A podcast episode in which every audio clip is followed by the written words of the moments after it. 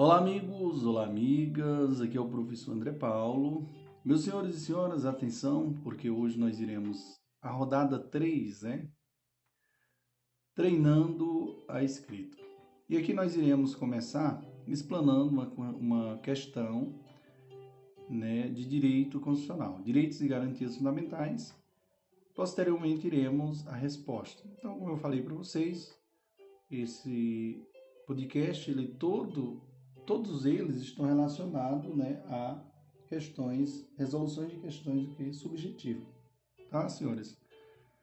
Então, a primeira questão dessa terceira rodada diz o seguinte: Roberta, ou melhor, Roberto sentia fortes dores na cabeça e na coluna, tendo procurado atendimento no posto de saúde de sua cidade. Na, na consulta, o médico receitou apenas medicamento para dor, não prescreveu qualquer exame. E disse que provavelmente seria somente uma virose.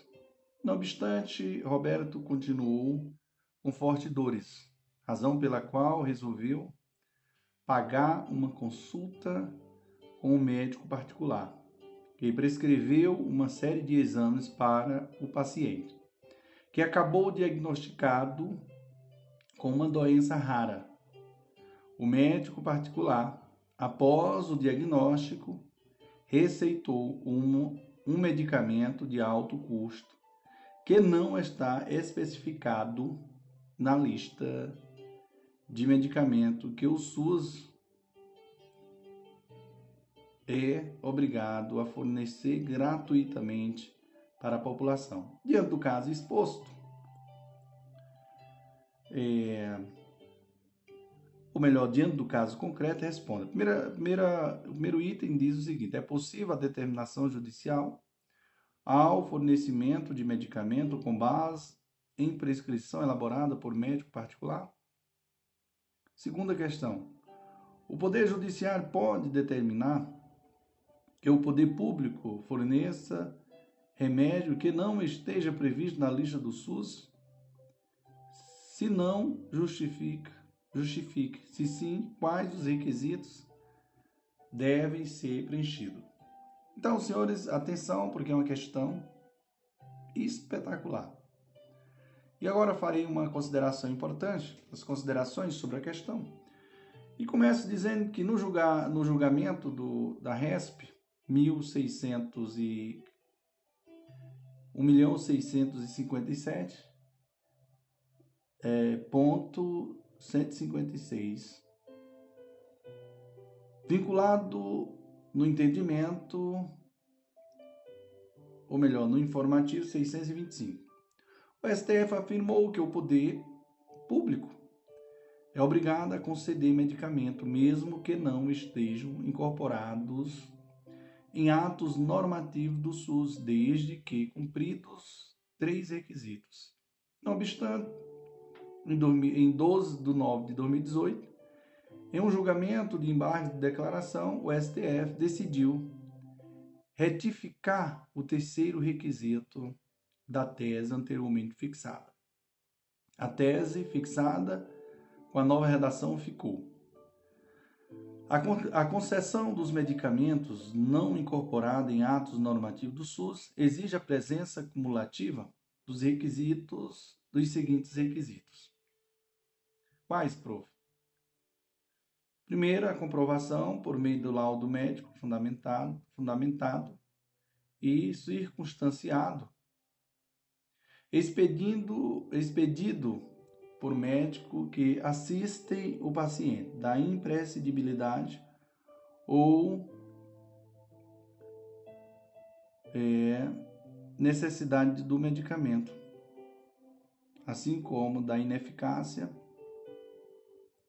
para o tratamento da moléstia dos fármacos fornecidos pelo SUS. O, te, o segundo requisito é incapacidade financeira de arcar com o custo do medicamento prescrito. Terceiro, existência de registro do medicamento na Anvisa, observados os usos anteriormente anteri, é, autorizados pela agência. Beleza?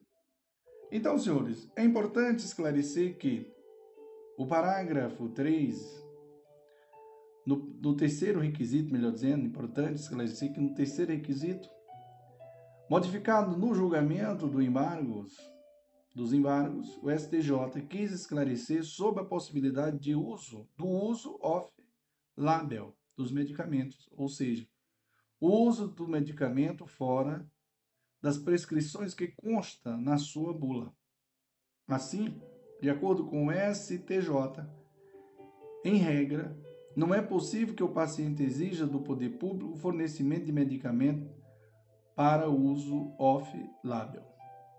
Segundo, excepcionalmente, será possível que o paciente exija este medicamento caso esse determinado uso fora da bula off-label tenha sido autorizado pela Anvisa. Portanto, o terceiro requisito para a concessão de medicamentos, mesmo que não estejam incorporados em atos normativos do SUS, existe na Anvisa, afasta a possibilidade de fornecimento de medicamento para o uso off-label, salvo se autorizado pela Anvisa. Fundamentos invocado pelo STF, pelo STJ. A possibilidade de o poder, poder judiciário determinar que o poder público forneça remédios que não estão previstos na lista do SUS. Não viola o princípio da separação dos poderes?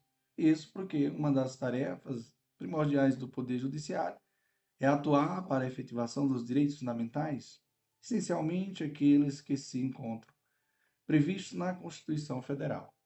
Assim, não há que se falar em violação aos princípios da separação dos poderes quando o Poder Judiciário intervém no intuito de garantir a implementação de políticas públicas, notadamente como no caso em análise, em que se busca a tutela do direito à saúde. O direito à saúde foi consagrado pela Constituição Federal de 1988 como direito fundamental do cidadão, honorário do direito à vida, bem, com, bem maior do ser humano. O artigo 196 da Constituição ou melhor, do texto constitucional, estabelece que a saúde é um direito de todos e dever do Estado, garantido mediante políticas sociais e econômicas que visem a redução do risco de doenças e de outros agravos e ao acesso universal e igualitário às ações de serviço para sua promoção, proteção e recuperação. A propósito do tema, o STF ao interpretar os artigos 5 capto e 196 da Constituição de 88, consagrou o direito à saúde como consequência indissociável do direito à vida, assegurado a todas as pessoas, a todas as pessoas. Para alcançar esse objetivo, a Carta Constitucional determinou a criação de um sistema único de saúde que tenha como uma de suas diretrizes, o atendimento integral da população, artigo 198, inciso 2 da Constituição Federal de 88. A fim de dar concretude ao SUS, foi editada a Lei 8080 de 90, que prevê que o poder público deverá fornecer assistência integral, inclusive farmacêutica. O artigo 2 diz que é um direito fundamental do ser humano, devendo o Estado prover as condições indispensáveis ao seu pleno exercício. O parágrafo 1 diz que o dever do Estado de garantir a saúde consiste na formulação e execução de políticas econômicas e sociais que visa a redução de riscos de doenças e de outros agravos, e no estabelecimento de condições que assegurem acesso universal e igualitário às ações e aos serviços para sua promoção, proteção e recuperação. Artigo 4. O conjunto de ações e serviços de saúde prestada por órgãos e instituições públicas federais, estaduais e municipais, da administração direta e indireta e das fundações mantidas pelo poder público, constitui o Sistema Único de Saúde. Artigo 6. Estão incluídas ainda no campo de atuação do Sistema Único de Saúde. Inciso 1. A execução de ações de assistência terapêutica integral, inclusive farmacêutica.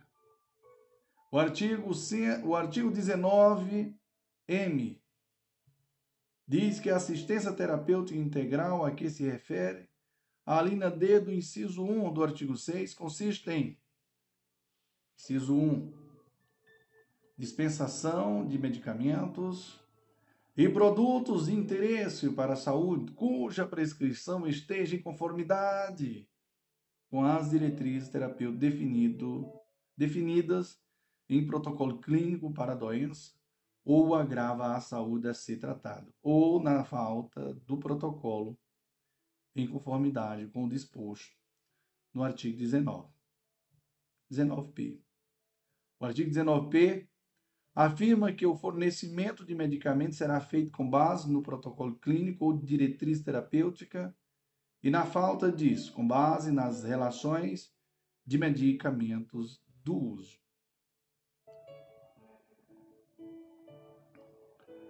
19p. Na falta de protocolo clínico ou diretriz terapêutica, a dispensação será realizada, inciso 1, com base nas relações de medicamentos instituído pelo gestor federal do SUS, observadas as competências estabelecidas nessa lei, e a possibilidade pelo fornecimento será pactuada na comissão intergestora tripartite.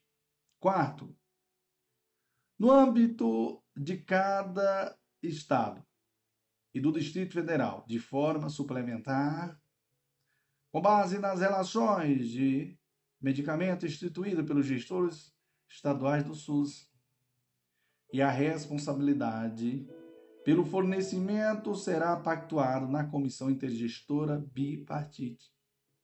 Amém, irmão? Amém. Inciso 3. No âmbito de cada município, de forma suplementar, com base nas relações de medicamentos instituídas pelos gestores municipais do SUS e a responsabilidade pelo fornecimento será pactuada no Conselho Municipal de Saúde. Senhores, atenção. O artigo 19 que diz assim: a incorporação, a execução ou a alteração pelo SUS de novos medicamentos, produtos e procedimentos, bem como a constituição ou a alteração de protocolos clínicos ou diretriz terapêutica, são atribuições do Ministério da Saúde, assessorado pela Comissão Nacional de Incorporação de Tecnologia no SUS. Beleza? Beleza, prof? Por fim, o, ST, o STJ entendeu que o fato de o medicamento não integrar a lista básica do SUS não tem o condão de eximir os entes federa federados do dever imposto pela ordem constitucional. Portanto, não se pode admitir que regras burocráticas previstas em portarias ou normas de inferior normas de inferior hierárquica prevaleçam sobre os direitos fundamentais. Não é incomum que os médicos prescrevam medicamentos que não estejam incorporados em atos normativos do SUS. Vamos analisar cada um dos requisitos estabelecidos pelo Superior Tribunal de Justiça. Primeiro, o primeiro requisito exigido pelo STJ foi o seguinte: comprovação por meio de laudo médico fundamentado e circunstanciado expedido pelo, pelo médico que assiste o paciente da imprescindibilidade ou necessidade do medicamento, assim como da ineficácia para o tratamento da moléstia dos fármacos fornecidos pelo SUS. Observação: Na primeira jornada de direito da saúde, organizada pelo CNJ, foi aprovado o anunciado 15, dizendo como deve ser este laudo médico. O STJ acolhe esse enunciado. O enunciado 15 diz: as prescrições médicas devem consignar o tratamento necessário ou medicamento inclui, é, indicado, contendo a sua denominação comum brasileira, ou, na sua falta, a denominação comum internacional, seu princípio ativo seguindo, seguido quando pertinente, da, do nome de referência da substância, posologia, modo de administração e período de tempo do tratamento. E em caso de prescrição diversa daquela expressamente informada por seu fabricante, a justificativa técnica. O importante é destacar que o laudo deve ser emitido pelo médico que assiste o paciente, seja ele público ou privado. Não precisa, portanto, ser assinado por médico vinculado ao SUS. Meus senhores, atenção, porque o laudo médico deverá comprovar suas circunstâncias, né? Imprescindibilidade ou necessidade do medicamento pleiteado para o tratamento da doença. E, segundo, ineficácia para o tratamento da moléstia dos fármacos fornecidos pelo SUS. É, pelo SUS. Vamos lá, o segundo requisito, senhor, é, segundo requisito exigido pelo STJ, incapacidade financeira, né, de arcar com o custo do medicamento, senhores, do medicamento prescrito. Então, o segundo requisito consiste na, des, na devida comprovação da hipossuficiência daquele que requer o medicamento, ou seja, que a sua aquisição implique o comprometimento da sua própria subsistência ou de seu grupo familiar. Não se exige, assim, comprovação de pobreza ou miserabilidade, mas tão somente a demonstração da incapacidade de arcar com os custos referentes à aquisição do medicamento prescrito. O terceiro exigido pelo STJ diz respeito à exigência de registro da Visa do medicamento. Há uma exceção a essa regra. A demora irrazoável da Anvisa para apreciar o registro aliado a três requisitos. Assim, é possível, excepcionalmente, a concessão judicial de medicamentos sem registro sanitário em caso de mora irrazoável da Anvisa em apreciar o pedido, e desde que preenchido três requisitos comunitários. Cumulativo. Primeiro, a existência de pedido de registro do medicamento no Brasil, salvo no caso de medicamentos órfãos para doenças raras e ultra-raras. Terceiro, a existência de registro do medicamento em renomadas agências de regulação do exterior. É, terceiro, segundo, né? E agora terceiro. Inexistência de, de substituto terapêutico com registro no Brasil. Por fim, senhores, atenção. Porque é possível a determinação judicial ao fornecimento de medicamento com base na prescrição elaborada por médico particular, não se podendo exigir que a receita seja subscrita por profissional vinculado ao SUS. Isso porque, segundo a jurisprudência do STJ, a escolha do medicamento compete ao médico habilitado e conhecedor do quadro clínico do paciente, podendo ser tanto um profissional particular quanto um de rede pública. O que é imprescindível é a comprovação da necessidade médica e da hipossuficiência econômica. Beleza? Beleza, prof. Agora o espelho aqui da resposta, que eu quero deixar para vocês é que de acordo com a jurisprudência do STJ, o poder público é obrigado a, conceder medicamento, mesmo que não estejam incorporados em atos normativos do SUS, desde que cumpridos três requisitos. Primeiro, a comprovação por meio de laudo médico fundamentado e circunstanciado expedido por médico que assiste o paciente da imprescindibilidade ou necessidade do medicamento, assim como da ineficácia para o tratamento da moléstia dos, dos fármacos fornecidos pelo SUS. É, segundo, a incapacidade financeira de arcar com o custo do medicamento prescrito. E terceiro, a existência de registro do medicamento na Anvisa, observados os usos autorizados pela agência. Importante esclarecer que no terceiro requisito, o STJ quis esclarecer que a possibilidade do uso off-label label dos medicamentos é, assim, de acordo com o STF, em regra, não é possível que o paciente exija do poder público o fornecimento de medicamento para uso off-label. No entanto, excepcionalmente, será possível que o paciente exija este medicamento caso este, este determinado uso fora da bula off-label tenha sido autorizado pela Anvisa. A possibilidade de o Poder Judiciário determinar que o poder público forneça remédios que não estão previstos na lista do SUS não violam os, o princípio da separação dos poderes, pois de, sua, de suas tarefas primordiais é atuar para a efetivação dos direitos fundamentais, especialmente aqueles que se encontram previstos na Constituição Federal.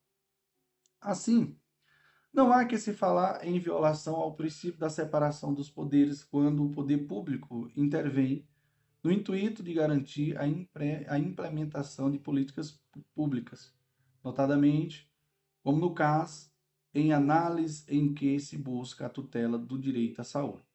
O fato de o medicamento não integrar a lista básica do SUS não tem o condão de eximir os entes federados do dever imposto pela ordem constitucional, porquanto não se pode admitir que regras burocráticas previstas em portarias ou norma de inferior hierárquica prevaleça sobre direitos fundamentais. Por fim, é possível é, a determinação judicial ao fornecimento de medicamento com base em prescrição elaborada por médico particular, não se podendo exigir que a receita seja prescrita por profissional vinculado ao SUS, pois a escolha do medicamento compete ao médico habilitado e conhecedor do, do quadro clínico, do quadro clínico do paciente. O que é imprescindível, o que é imprescindível é a comprovação da necessidade médica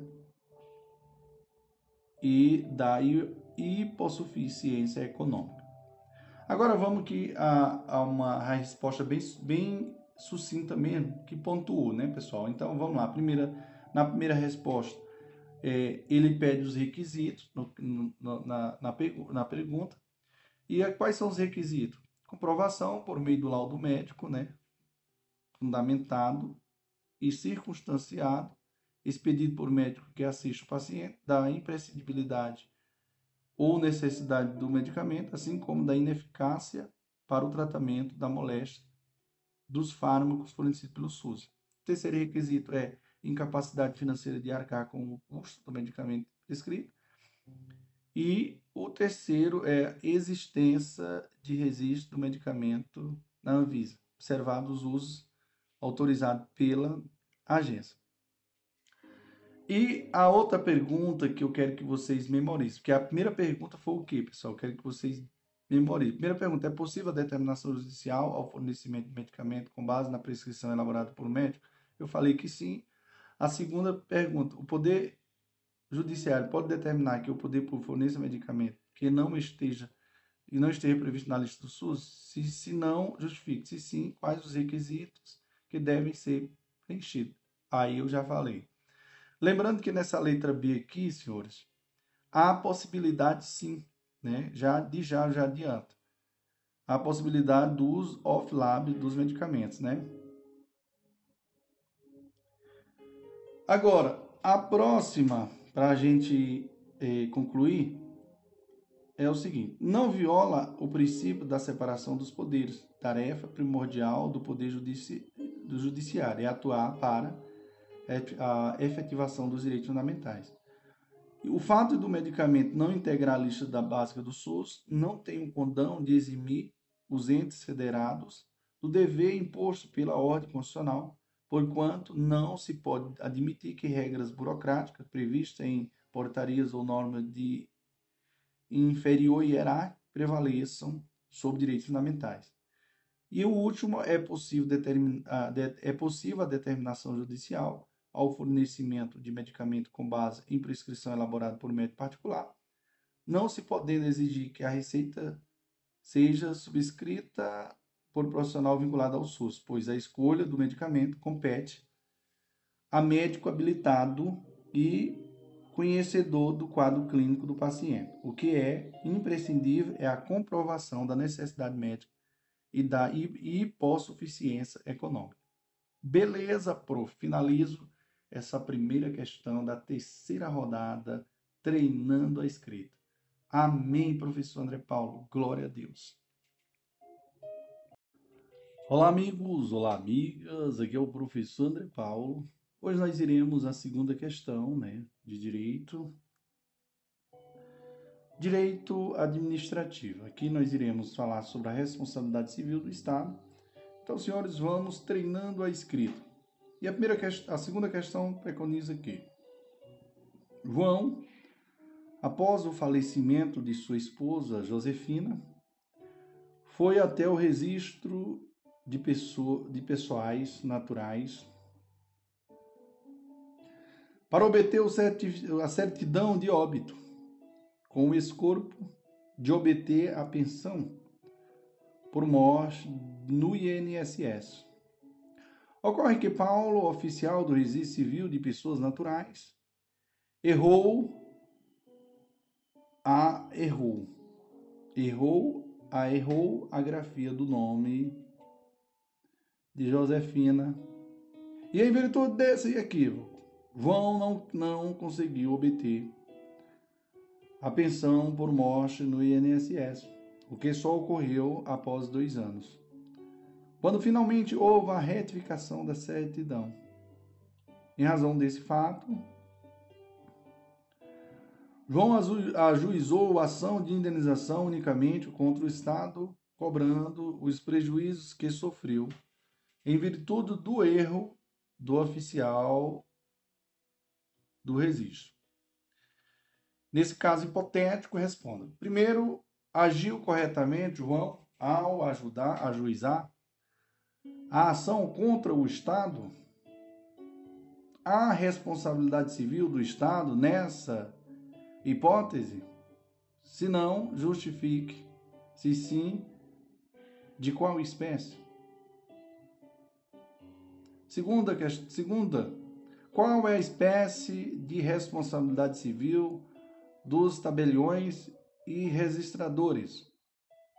Terceiro, Seria possível que João ajuizasse a ação anteriormente contra Paulo? Meu Deus. Meus senhores, vamos às considerações sobre a questão. Primeiro, eu quero dizer a todos vocês que o tabelião e o registrador são responsáveis, aliás, são profissionais do direito, dotados de fé pública, a quem é delegado o exercício da atividade notarial, que de registro. Veja a diferença entre o tabelião e o registrador. Bom, primeiro o tabelião, que é o notário, né? Ele exerce, o tabelião exerce serviços noto, noto, notariais. O registrador, que é o oficial de registro, exerce serviços exerce serviços registrais, serviço de registro. O tabelião, o notário, ele os serviços notoriais, né? Ele tem responsabilidade redigir, né? É, formalizar, autenticar com fé pública, instrumento que consubstancia atos jurídicos extrajudiciais de interesse dos solicitantes. O registrador ele tem função, né, ele é uma das finalidades do serviço de registro, que, é, que, no caso seria a atividade por meio do, da qual são praticados os atos previstos na Lei 6.015 de 73. O tabelião, exemplo, ele faz, é um exemplo aqui, ó, fazer procuração, autenticar assinatura, lavrar escritura pública, viu, pessoal? Já o registrador, ele resiste de casamento, ele faz o registro de casamento, casamento, óbito, venda de imóvel, inscri inscrição de penhora. O tabelião, ele tem é, um exemplo de, de serventia titularizadas por not notários, tabelionatos de notas e tabelionatos de protesto. Exemplo de serventias ocupada por registradores, registro de pessoas naturais e registro de imóveis. Então veja só essa diferença. Belezinha, senhores? Podemos conceituar os serviços notariais e de registro como sendo atividades extrajudiciais de caráter estatal, atividades próprias do Estado, mas que são exercidas em caráter privado, ou seja, por particulares, pessoas físicas, em virtude de delegação feita pelo poder público, após prévia aprovação em concurso público de provas e títulos. Assim, os tabeliões e registradores oficiais exercem atividade de natureza estatal em estatal que lhes foram delegadas pelo poder público. Essas atividades são munidas de fé públicas e se destinam a conferir autenticidade, publicidade, segurança e eficácia às declarações de vontade. O ingresso na atividade notarial e de registro depende de concurso público. E os atos de seus agentes estão sujeitos à fiscalização exercida pelo Poder Judicial, Judiciário Estadual. Artigos 290, 236. Sobre a responsabilidade do Estado, sabe-se que é objetivo. Nos termos do artigo 37, parágrafo 6 da Constituição Federal. O artigo 37, parágrafo 6 diz assim: as pessoas jurídicas de direito público e as pessoas, é, as pessoas de direito privados, direito privado, prestadoras de serviços públicos, responderão pelos danos que seus agentes nessa qualidade causarem a terceiros, assegurado o direito de regresso contra o responsável nos casos de dolo ou culpa. Em relação à responsabilidade civil do Estado, pelos danos que tabeliões e oficiais de registro, o STF pacificou o entendimento que o Estado possui responsabilidade civil direta e primária pelos danos que tabeliões e oficiais de registro, no exercício dos seus de serviços públicos por delegação, causem a terceiro. Não obstante, se o Estado for condenado e pagar a indenização à vítima, ele tem o dever de cobrar de volta do tabelião ou registrador o valor que pagou. Em outras palavras, depois de pagar a indenização, o Estado deve obrigatoriamente ajuizar a ação de, de regresso contra o responsável pelo dano. Se o Estado não ajuizar a ação de regresso, os agentes públicos responsáveis por isso poderão responder por ato de improbidade administrativa. Nessa ação de regresso, o Estado, para ser indenizado, deverá comprovar que o tabelião ou o registrador agiu com dolo ou culpa, pois a responsabilidade civil dos, dos notários e registradores é subjetiva. Beleza? Veja, o Estado responde objetivamente pelos atos dos tabeliões e registradores oficiais que, no exercício de suas funções, causem danos a terceiro. Ausentado o dever, ausentado o dever de regresso contra o responsável, nos casos de dolo ou culpa, sob pena de improbidade administrativa. Beleza? Em relação ao último questionamento, se possível que se possível que João ajuizasse a ação diretamente contra Paulo, o STF não discutiu expressamente o tema. Há uma certa polêmica sobre o assunto porque, em se tratando de atos praticados por servidores públicos, vigora no STF a teoria da dupla garantia. Pela tese da dupla garantia, se uma pessoa sofre dano causado por servidor público, essa pessoa vítima somente poderá ajuizar a ação contra o Estado, poder público. Se este for condenado, irá acionar o servidor que causou o dano, em caso de dolo ou culpa, em outras palavras. O ofendido não poderá propor a demanda diretamente contra o agente público. O STF não discutiu se essa tese da dupla garantia se aplica também aos titulares das serventias extrajudiciais.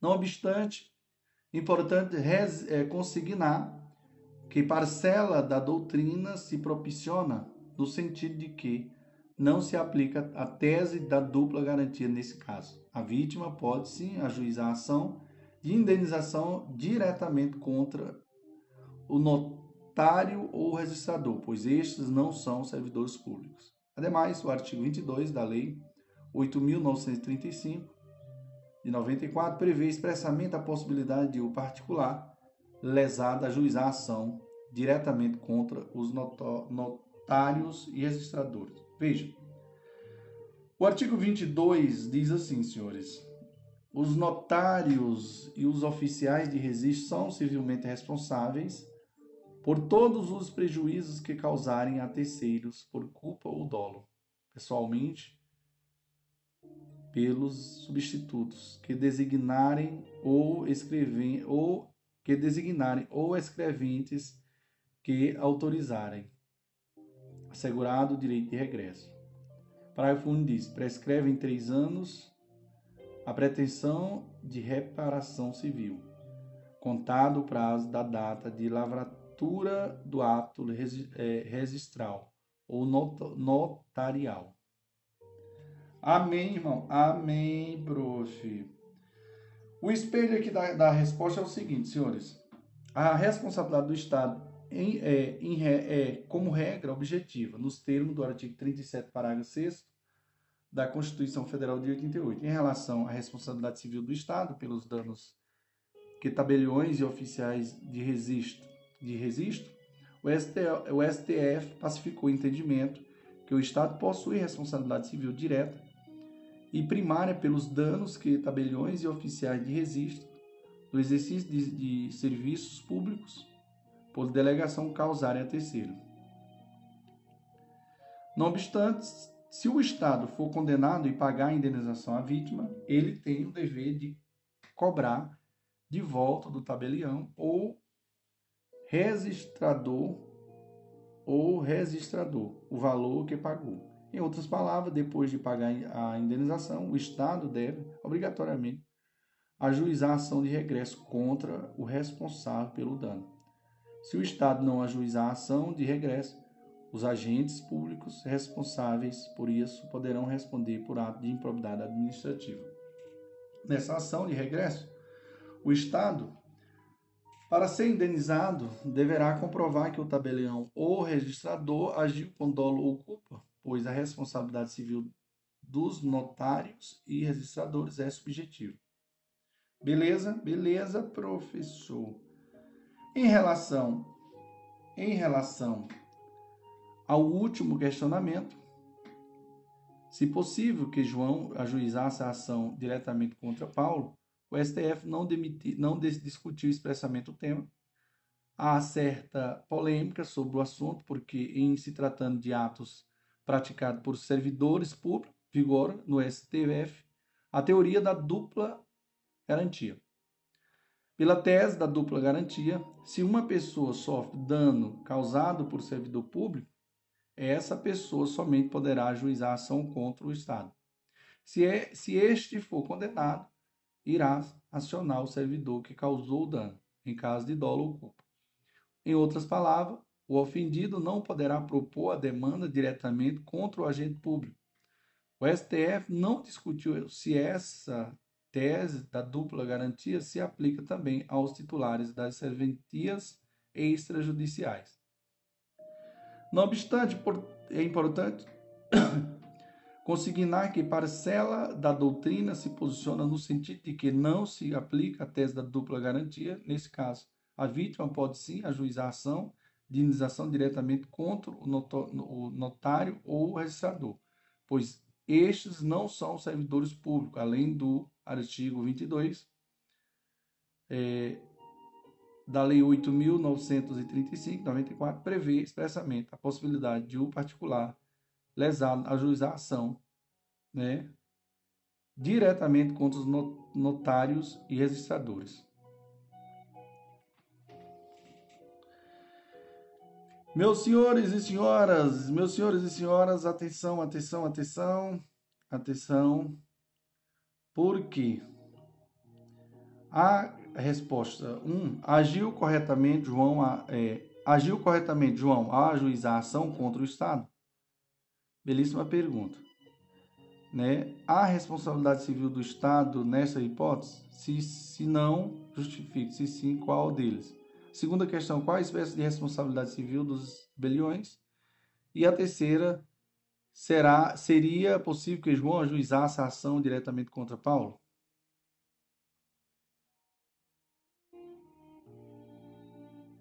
Primeiro, assim, ó, a primeira, assim, a resposta, né, pessoal? Os requisitos são responsabilidade civil objetiva, né, artigo 37, né, respondendo cada uma daquelas letras para, é, artigo 37, parágrafo 6 da Constituição, que é a responsabilidade civil objetiva. Segundo, o Estado possui responsabilidade civil direta e primária pelos atos que tabeliões e oficiais de registro no exercício de serviço público por delegação causarem a terceiro. Terceiro agora, pessoal, a outra resposta. Se o Estado for condenado a pagar a indenização à vítima, ele tem o dever de cobrar em, é, de volta do tabelião ou registrador o valor que pagou. Nessa ação de regresso, o Estado, para ser indenizado, deverá comprovar que o tabelião ou registrador agiu com dolo ou, ou culpa, pois a responsabilidade civil dos, do, dos notários e registradores é subjetiva.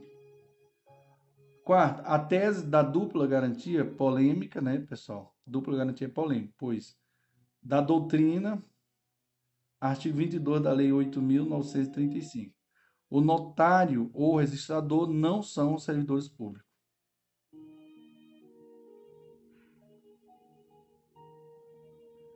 Show, papai, vamos que vamos. Vivo grande, professor André Paulo.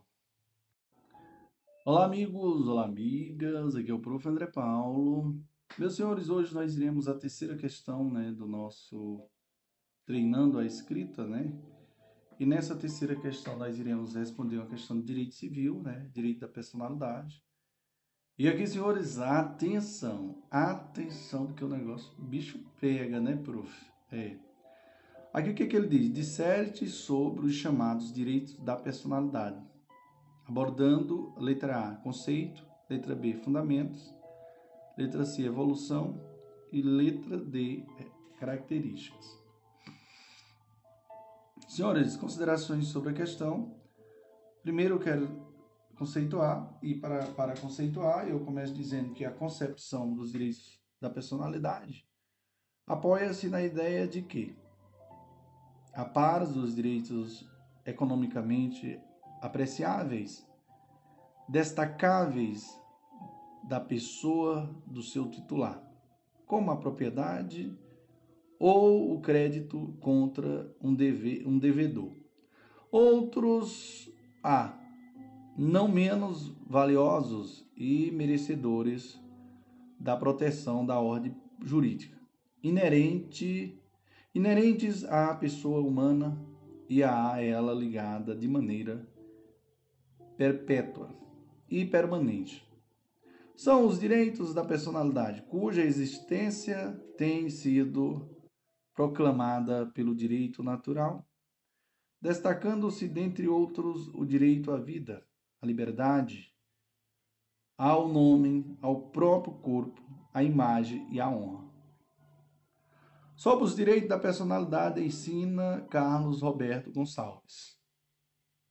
Tem-se afirmado que os direitos da personalidade constituem herança da Revolução Francesa, que pregava os lemas liberdade, igualdade e fraternidade. A evolução dos direitos fundamentais, deste modo, desse modo, costuma ser dividida em três gerações ou dimensões que guardam correspondência com os proferidos, com os referidos lemas. A primeira geração tem relação com a liberdade, a segunda com a igualdade, dando-se ênfase aos direitos sociais, e a terceira com a fraternidade ou solidariedade, surgindo os direitos ligados à pacificação social, direitos do trabalhador, direito do consumidor e etc, etc. Cogita-se ainda na doutrina da existência de uma quarta geração, que decorreria das inovações tecnológicas relacionadas com patrimônio genético do indivíduo, bem como de direitos de uma quantia de uma quinta geração, que decorreriam da realidade virtual. Francisco Amaral define os direitos de personalidade, da personalidade como direitos subjetivos que têm por de, de, é, objeto os bens e valores essenciais da pessoa, no seu aspecto físico, moral e intelectual. Por sua vez, Maria Helena Diniz, com apoio na lição de Limonge, France, os, os, conceitua, os conceitua como direitos subjetivos da pessoa de defensor da pessoa de defensor o que lhe é próprio, ou seja, a sua integridade física, né? vida, alimentos é, próprio, corpo vivo ou morto, corpo alheio, vivo ou morto, partes separadas do corpo vivo ou morto. Sua integridade intelectual, liberdade de pensamento, autoria científica, artística e literária e a sua integridade moral, honra, recato, segredo profissional e doméstico, identidade pessoal, familiar e social. Uma corrente pouco prestigiada, defendida por Nicolas Covielli, Coviello, nega a própria existência dos direitos da personalidade, afirmando ser inconcebível admitisse alguém tendo direitos cujo objeto seria sua própria pessoa. Todavia, como obter, obtempera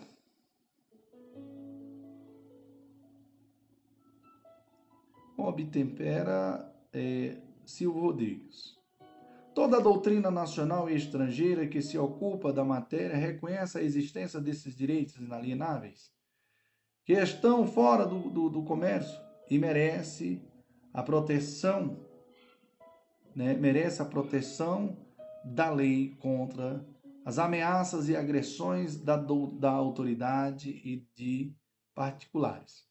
Os direitos da personalidade dividem-se em duas categorias: os inatos como o direito à vida e à integridade física e moral. Os adquiridos que decor, decorrem do status individual e existem na extensão da disciplina que lhes foi conferida pela, pela, pelo direito é, positivo. A escolha positiva, senhores, a escolha, a escola, melhor dizendo, meu Deus, a escola positiva positivista sugere-se contra a ideia da existência dos direitos da personalidade inatos, sustentando decorrer a personalidade não da realidade psicofísica, mas da sua concepção jurídica normativa. Tal ideia, no entanto, é combatida por falta de adequação ao nosso ordenamento jurídico.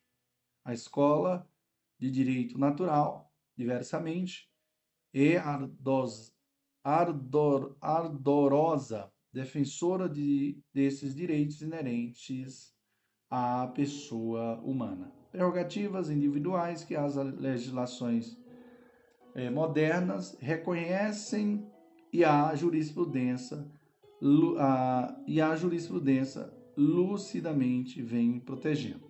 Nessa ordem de ideias, os doutrinadores em geral entendem que caberia ao Estado apenas reconhecê-los e sancioná-los em um ou outro plano de direito positivo, em nível constitucional ou em nível de legislação ordinária, dotando-os de proteção própria, conforme o tipo de relacionamento a que se volte a saber, contra o arbítrio do poder público ou as incursões de particulares. Dispõe o artigo 11 do Código Civil que, com exceção dos casos previstos em lei, os direitos da personalidade são intransmissíveis irrenunciáveis, não podendo o seu exercício sofrer limitação voluntária. Na realidade, são também absolutos, ilimitados, imprescritíveis, impenhoráveis, inexporáveis e vitalícios. Vejamos. Primeiro,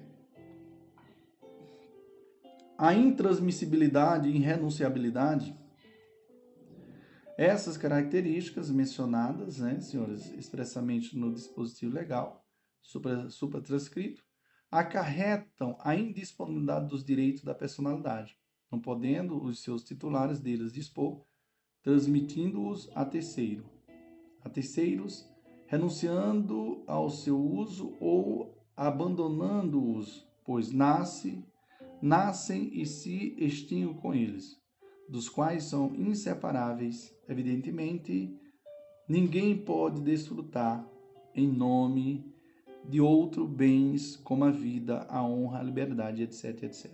Alguns atributos da personalidade, contudo, admitem a acessão de seu uso, como a imagem, que podem ser exploradas comercialmente mediante retribuição pecuniária.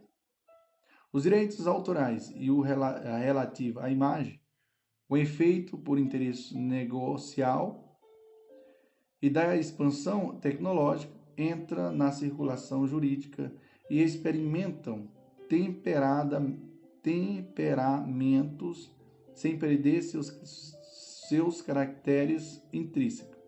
É o que se apura na adaptação de obras para novela, ou no uso da imagem para a promoção de empresas. Pode-se autorizar contratualmente não só a edição de obra literária, como também a inserção em produtos de marcas, desenhos ou qualquer outra criação intelectual. Permite-se também a cessão gratuita de órgãos do corpo para fins altruísticos e terapêuticos. Pode-se concluir pois que a, a indisponibilidade dos direitos da personalidade não é absoluta, mas relativa. Nessa direção, o enunciado 4 da Jornada de Direito Civil, promovida pelo Conselho Nacional, pelo Conselho de, da Justiça Federal, diz que o exercício dos direitos da personalidade pode sofrer limitações voluntárias, desde que não seja, per, não seja permanente nem geral. Por outro lado, malgrado os direitos da personalidade em si, sejam personalíssimo, direito à honra, à imagem, etc, etc. Portanto, é, intransmissíveis a, pretensão ou direito de exigir a sua separação secundária. Em caso de ofensa, transmite-se aos sucessores, nos termos do artigo 943 do Código Civil. Nessa linha, já decidiu o Superior Tribunal de Justiça, percussientemente, o direito de ação por dano moral é de natureza patrimonial e, como tal, transmite-se aos sucessores da vítima. B. Absolutismo. O que é isso, prof? O caráter absoluto dos direitos é, da personalidade é consequência de sua oponibilidade erga omnes. São tão relevantes e necessários que impõem a todos um dever de abstenção, de respeito, sob o outro ângulo, tem caráter geral, porque inerentes a toda pessoa humana. C. Não limitado, não limitação. É, é ilimitado o número de direitos da personalidade, malgrado o Código Civil, artigo 11 e 21 a 21, tenha se referido expressamente apenas a alguns. Reputa-se tal rol meramente exemplificativo, pois não esgota o seu elenco, visto ser impossível imaginar-se um número, um números cláusulas nesse campo. Quer dizer, imaginar-se um números causa deve ser inúmeros, né? Inúmeras causas, tá errada a letra, viu, pessoal? Desse, nesse campo. Não se limita eles aos que foram expressamente mencionados e disciplinados no novo diploma, podendo ser apontados ainda, exemplificar, exemplificativamente, o direito a alimentos, ao planejamento familiar, ao, ao leite materno, ao meio ambiente ecológico, à velhice digna, ao culto religioso, à liberdade de pensamento, ao segredo profissional, à identidade pessoal e etc, etc. O progresso econômico, social e científico poderá dar origem também, no futuro, a, a outras hipóteses a serem tipificadas em norma. Na atualidade, devido aos avanços científicos e tecnológicos na internet, clonagem, imagem virtual, monitoramento por satélite, acesso imediato a notícias e manipulação de imagem, e voz por computador. Então, a personalidade passa a sofrer novas ameaças que precisarão ser enfrentadas com regulamentação da sua proteção. O direito de personalidade vai, pois, além das prerrogativas catalogadas na Constituição, e na legislação ordinária. Nós temos como outra característica aqui, pessoal, é a imprescritibilidade. Então, essa característica é mencionada pela doutrina em regra pelo fato de os direitos da personalidade não se extinguirem pelo uso e pelo desuso, decurso do tempo, nem pela inércia na prestação de defendê-los.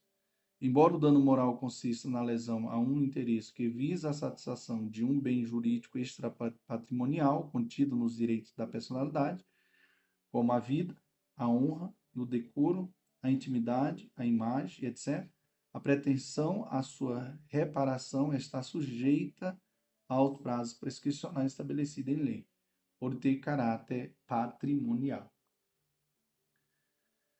Então, senhor, já decidiu como com efeito o Supremo Tribunal Federal, o Superior Tribunal de Justiça, que os direitos de ação por dano moral é de natureza patrimonial e, como tal, transmite-se aos sucessores da vítima.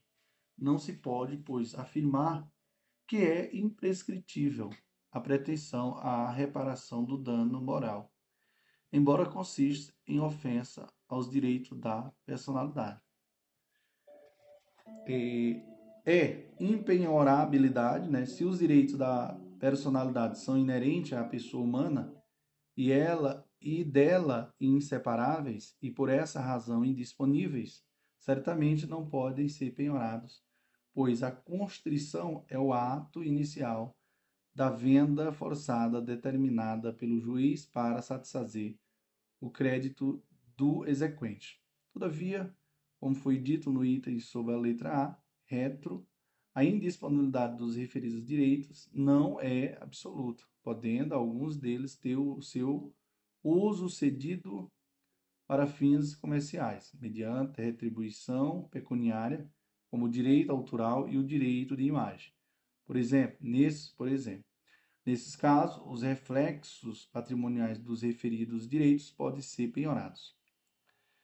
É, Próximo, não sujeito. Próxima característica, não sujeito à desapropriação. Os direitos da personalidade inata não são suscetíveis de desapropriação por se ligarem à sua pessoa humana de modo indestacável. não podem delas ser retirados contra sua vontade, nem o seu exercício conferir limitação voluntária. Vitaliciedade, né, os direitos da personalidade inatos são adquiridos no, no instante da concepção e acompanham a pessoa até sua morte. Por isso são vitalícios, mesmo após a morte. Todavia, alguns desses direitos são resguardados, como o respeito ao morto, à sua honra ou à memória ao seu direito moral do autor, por exemplo. A propósito, preceitua o artigo 12, parágrafo único, do qual o Código Civil, que, em se tratando de morto, eh, terá legitimação para requerer que, sua, que cesse a ameaça ou a lesão a direito da personalidade e reclamar perdas e danos, sem prejuízo de outras sanções previstas em, em lei. O cônjuge sobrevivente ou qualquer parente em linha reta ou ou colateral até o quarto grau. Beleza, senhores? Agora vamos aqui ao espelho da resposta, viu, pessoal? Que diz assim: os direitos da personalidade podem ser conceituados como direitos subjetivos que têm por objeto os bens e valores essenciais da pessoa no seu aspecto físico, moral e intelectual. Tem-se afirmado que os direitos da personalidade possuem herança é, da Revolução Francesa, que pregava os lemas liberdade, igualdade e fraternidade a evolução dos direitos fundamentais, desse modo, costuma ser dividida em três gerações ou dimensões que guardam correspondência com os referidos lemas. A primeira geração tem relação com a liberdade, a segunda com a igualdade, dando-se ênfase aos direitos sociais, e a terceira com a fraternidade ou solidariedade, surgindo os direitos ligados à pacificação social, né? direitos do trabalhador, direito do consumidor. Cogita-se ainda eh, na doutrina da existência de uma quarta geração que decorreria das inovações tecnológicas relacionadas com, com o patrimônio genético do indivíduo, bem como de direitos de uma quinta geração que decorreria da relação da realidade virtual. De acordo com a doutrina majoritária, né, os direitos da personalidade dividem-se em duas categorias, né, o inatos como o direito à vida, à integridade física e moral, e os adquiridos que decorrem dos status individuais e existem na extensão da disciplina que lhes foi conferida pelo direito positivo. A escola positiva insurge-se contra a ideia da existência dos direitos da personalidade inatos sustentando decorrer a personalidade não da realidade psicofísica, mas da sua concepção jurídica normativa. A escola de direito natural, diversamente, é, é, é ardos, ardorosa defensora desses direitos inerente à, personal, à, à pessoa humana, prerrogativas individuais que as, que as legislações modernas reconhecem e a jurisprudência lucidamente vem protegendo. Assim, o, a, os doutrinadores entendem que caberia ao Estado apenas reconhecê-los e, e sancioná-los em um, em um ou outro plano do direito positivo, dotando-os de proteção própria, conforme o tipo de relacionamento a que se volte, a saber, contra o, o arbítrio do poder público ou as incursões de particulares. Dispõe o artigo 11 do Código Civil que, com a exceção dos casos previstos em lei, os direitos da personalidade são intransmissíveis e irrenunciáveis, não podendo o seu exercício sofrer limitação voluntária. Na realidade, são também absolutos, ilimitados, imprescritíveis, impenhoráveis, inexploráveis e vitalícios. Beleza, senhores? Então é isso aí, senhores. Show, papai. Vamos que vamos. Viva quem? Ao prof. André Paulo. E glória a Deus.